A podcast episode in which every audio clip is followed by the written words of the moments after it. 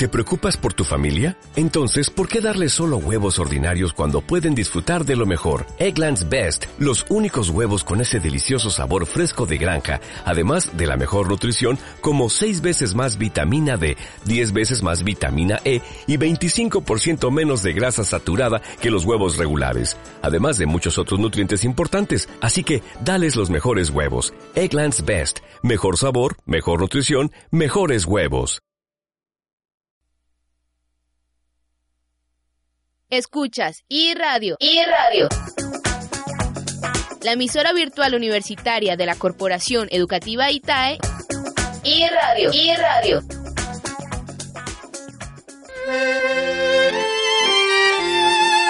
Según la Real Academia Española, investigar significa llevar a cabo estrategias para descubrir algo. Pero con la lupa descubrirás la investigación de forma práctica y sencilla. La lupa, porque siempre hay algo más que ver.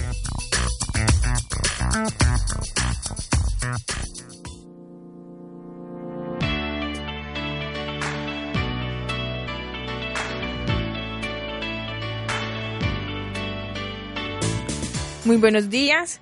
Eh, me presento, mi nombre es Lisa Tatiana Suárez Barajas, docente investigadora y también docente vinculada al programa de tecnología e investigación criminal. El día de hoy vamos a hablar la segunda fase del, de la emisión, como tal la continuidad de la emisión pasada, en la cual hablábamos sobre la violencia, la violencia desde una estructura eh, más cultural, desde una estructura gubernamental y cómo la misma violencia estructural y violencia cultural nos puede dar paso a que se materialice la violencia de género. También se recordaba lo de algunos conceptos, algunos temas principales como la violencia directa, violencia estructural y la manifestación de estas violencias en fenómenos cotidianos que también se han presentado a nivel histórico como lo que, lo que es el patriarcado, el racismo, el sexismo y toda la publicidad por medio de la cual se está cosificando al género, porque muchas veces se cosifica no solamente al género femenino, sino también al género masculino. Pero ya vamos a entrar a hablar de dos temas muy importantes que vemos reflejado como el resultado de la violencia cultural. De manera concreta, vemos que la cultura va relacionado con lo que son las etnias, con lo que son los grupos urbanos. Y en la parte de violencia cultural vemos que el caso colombiano es muy interesante.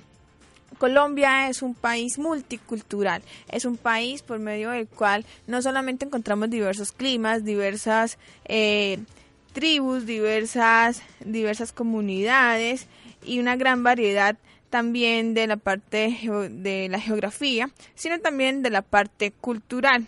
Por lo menos respecto de las tribus, vemos que Colombia cuenta con la tribu Embera y dentro de los Emberas una subdivisión de los Embera Chamí. estábamos hablando de la violencia, pero ¿por qué traigo a colación esta tribu de Embera Chamí? Esta tribu es la única tribu eh, que en la actualidad en toda América del Sur sigue como tal cometiendo un acto que aunque es cultural, está violando cualquier tipo y cualquier cantidad de derechos humanos y derechos fundamentales, especialmente a sus víctimas, como son las niñas y las infantes de 0 a un año de edad. ¿En qué consiste esta violación? En la ablación femenina. A nivel mundial, Colombia se está ubicando como el único país que se sigue cometiendo dentro eh, de América del Sur este acto de la ablación femenina.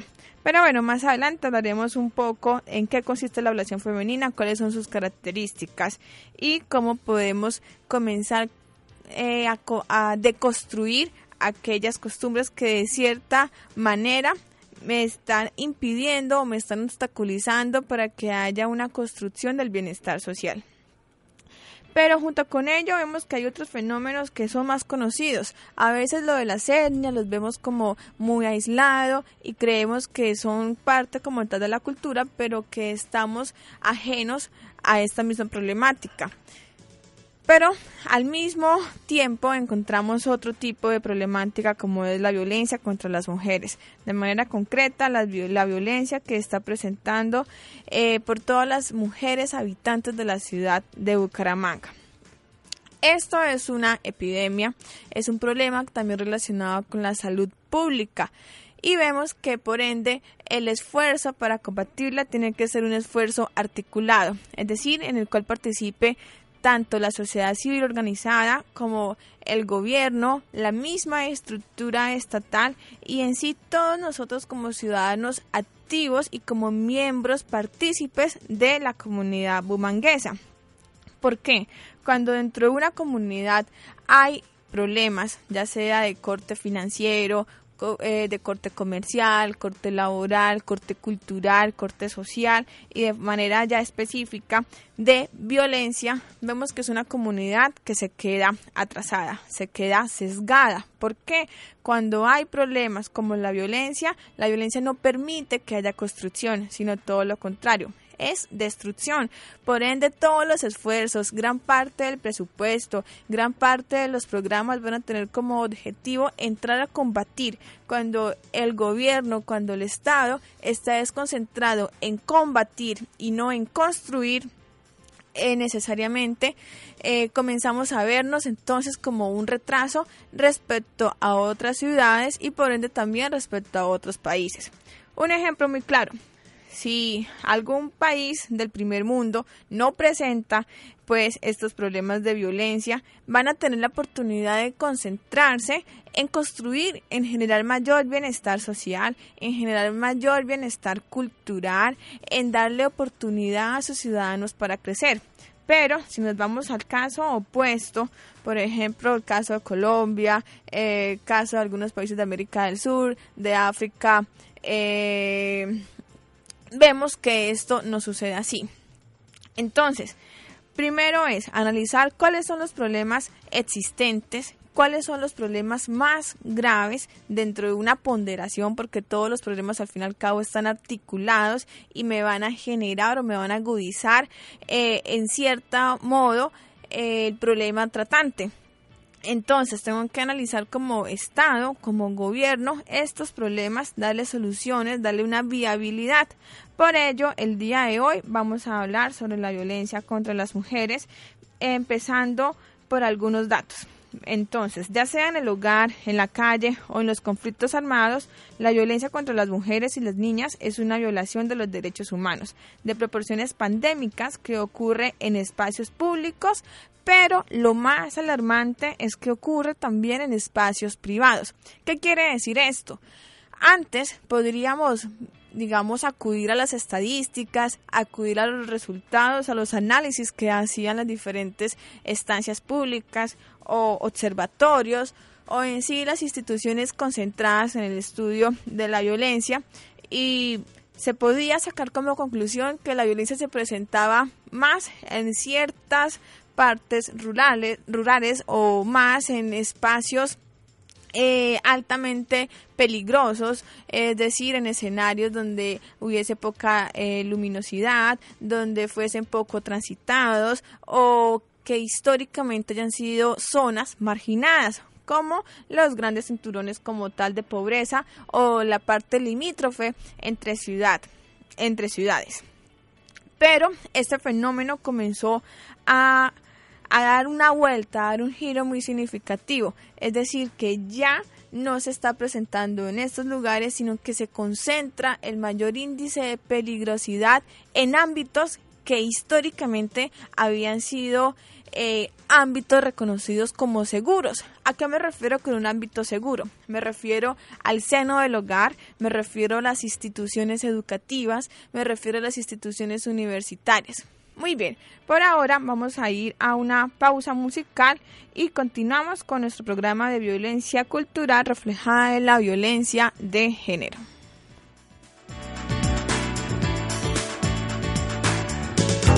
La investigación en iRadio se mira de forma sencilla a través de la lupa.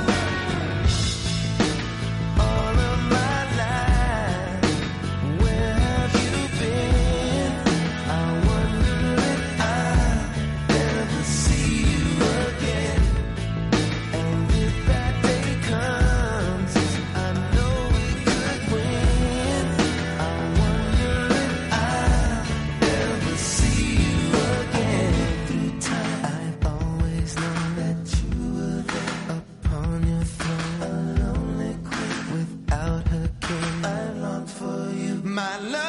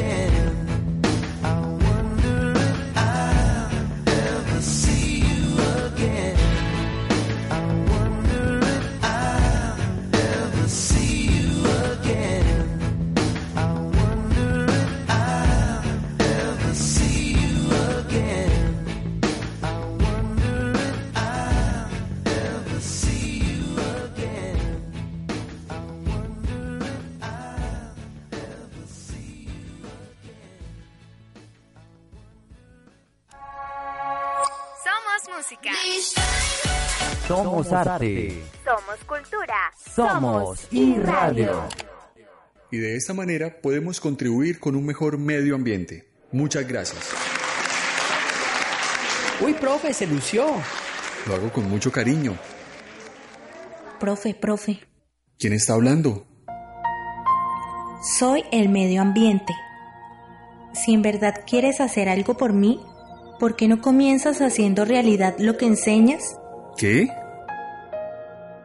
Desde tus clases, tú puedes contribuir con el medio ambiente. Cada vez que sea posible, abre las ventanas y las cortinas. Utiliza la luz del sol para iluminar el salón y la brisa en lugar del aire acondicionado. El cambio comienza por ti. Contribuir con el cuidado del medio ambiente es un asunto de acción y compromiso. Una campaña de iRadio para los oyentes de la Red de Radio Universitaria de Colombia.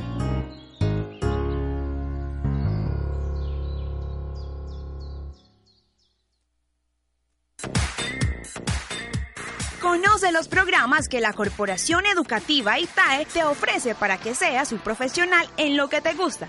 Ingresa a www.itae.edu.co. Producción de la moda, producción de radio y medios audiovisuales, investigación criminal, teléfono 652-8939.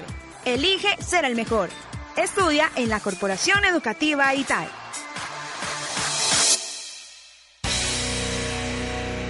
Y Radio, la radio del futuro. Para los que saben, para los que no y para los que quieren saber está la lupa.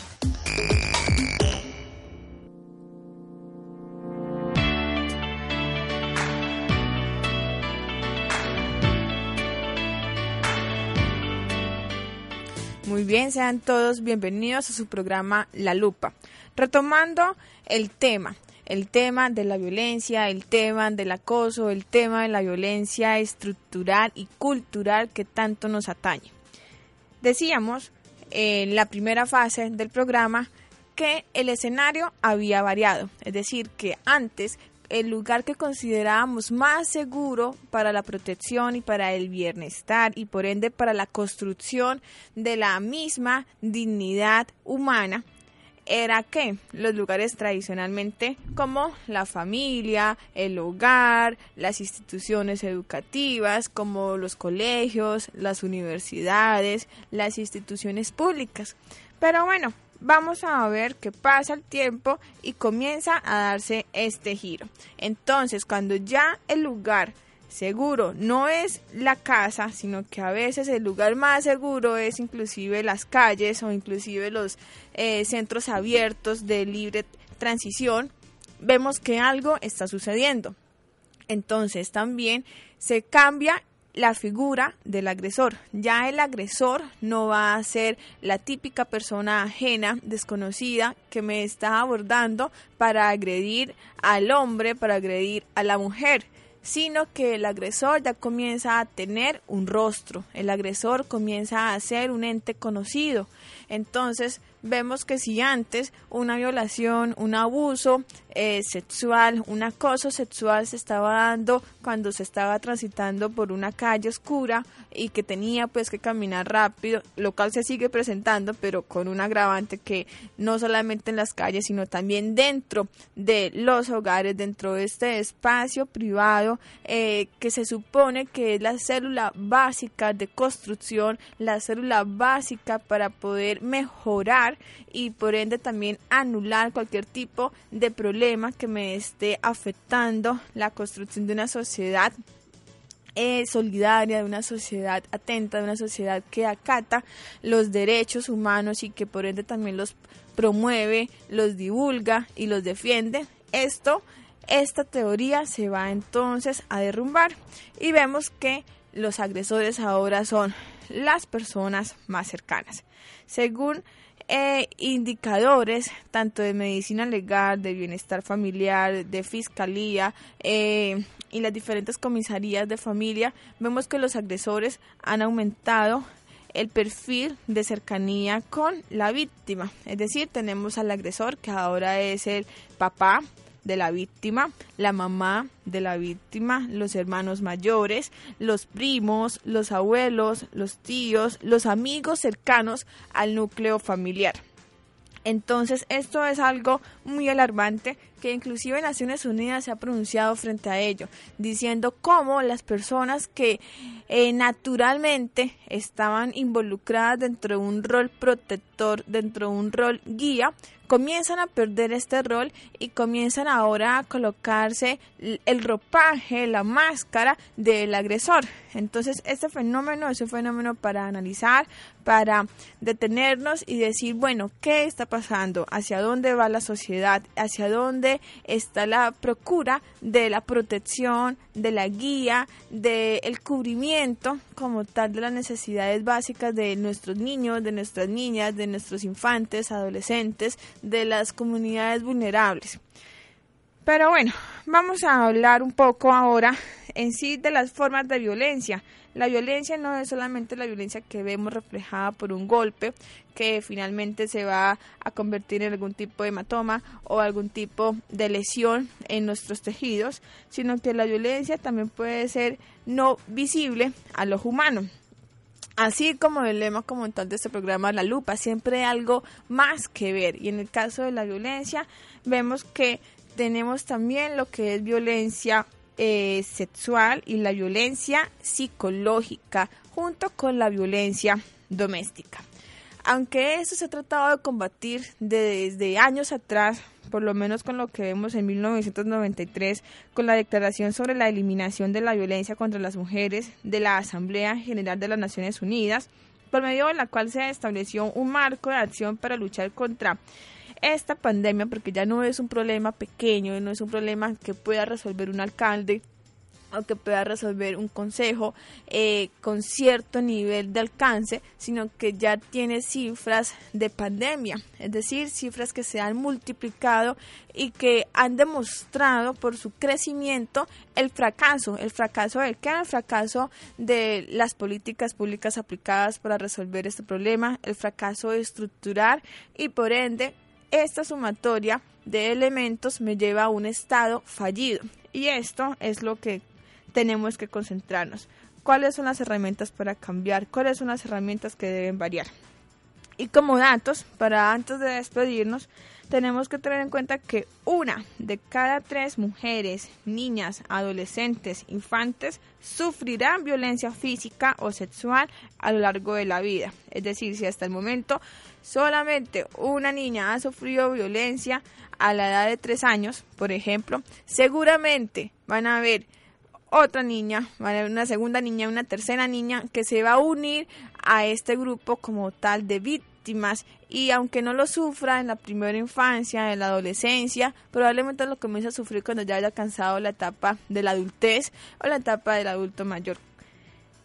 Pero eh, vemos que la violencia se manifiesta por medio de diferentes medios como la violencia por un compañero sentimental. Y esta lamentablemente es una de las violencias más trágicas porque la mayoría terminan en homicidios o terminan netamente en feminicidios. Es decir, la persona que yo había escogido para apoyarme, para construir un plan de vida, desarrollar este plan de vida y asimismo desarrollarme como mujer, desarrollarme como un miembro activo de la sociedad a la que pertenezco, es la que me va a dar o pie o la que me va a dar en sí, eh, me va a convertir en una víctima. ¿Por qué? Porque ellos van a ser los victimarios.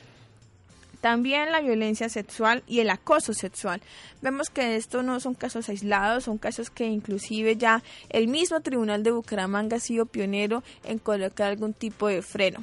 ¿Por qué? Para nadie es un secreto que la brecha que existe entre la protección de un hombre y la protección eh, que recibe una mujer es muy diferente. Inclusive con la parte de la brecha salarial, vemos que aún en este año 2018 se ve reflejada cómo las personas que cumplen una misma función, que cumplen un mismo horario, que tienen la misma formación académica, la misma experiencia, solo por el hecho de ser mujeres van a comenzar a recibir un salario menor.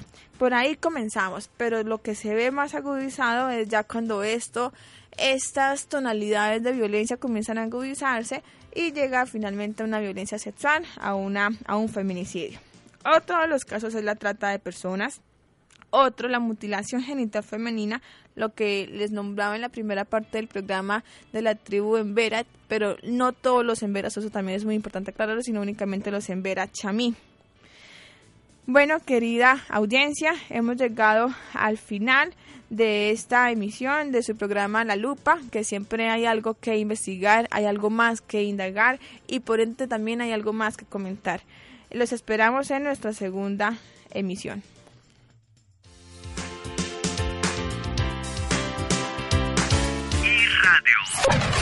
La música como a ti te gusta. A ti te gusta.